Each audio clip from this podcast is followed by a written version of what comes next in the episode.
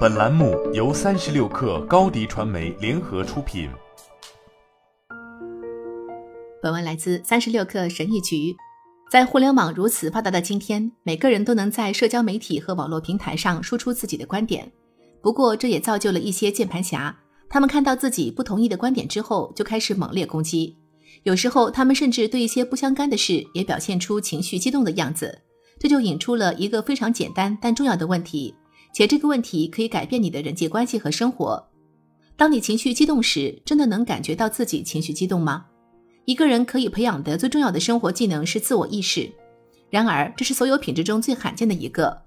我们的研究发现，尽管大多数人认为自己有自我意识，但自我意识是一种真正罕见的品质。我们估计，在受试者中，只有百分之十到百分之十五的人真正符合标准。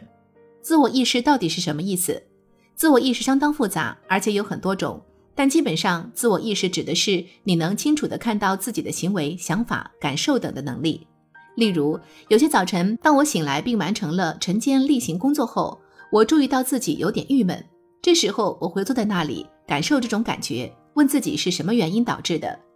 如果我找不到合理的原因，就告诉自己：好吧，我今天比平常更郁闷，我必须记住这一点。这样，在我度过这天的时候，就不会因为别人惹我生气而发火，因为我知道自己本身有处于郁闷的状态，所以我应该格外小心。除此之外，还有一种超级简单的方式，可以让我们获得更多自我意识，那就是注意别人身上你不喜欢的地方。你看别人哪里不顺眼，别人做的什么事让你生气了，别人的什么特质更容易惹怒你，你最讨厌的事情是什么？要小心了，因为你很有可能拥有和他完全一样的特质。这就是为什么你讨厌别人身上有这些特质的原因。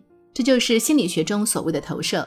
对于那些不熟悉自我层面投射的人来说，这种机制最初很难理解，有时也很荒谬，因为它意味着那些最让我们在别人身上感到不安的事情，实际上是我们自己未被认识到的方面。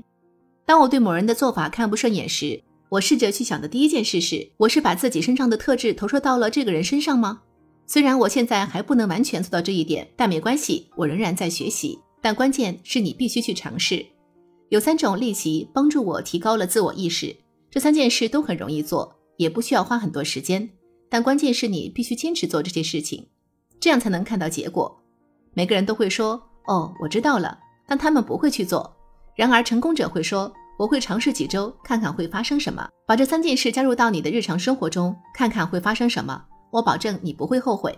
首先是冥想，冥想是生活中你能做的最强大的事情之一，因为它能帮助你意识到周围发生了什么。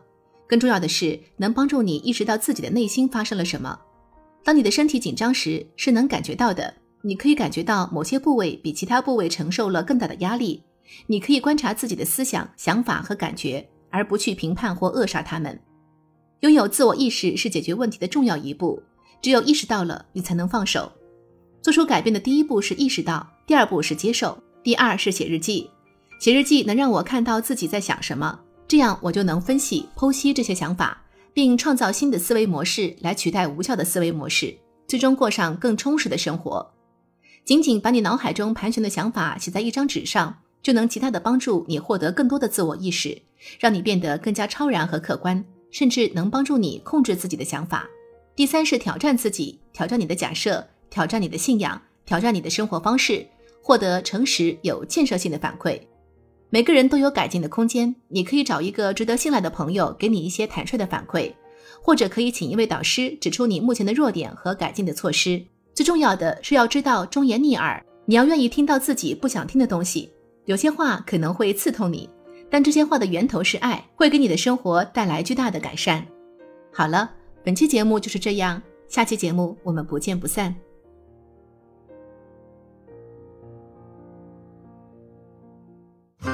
新媒体代运营就找高迪传媒，微信搜索高迪传媒，有效运营公众号、抖音、小红书，赋能品牌新增长。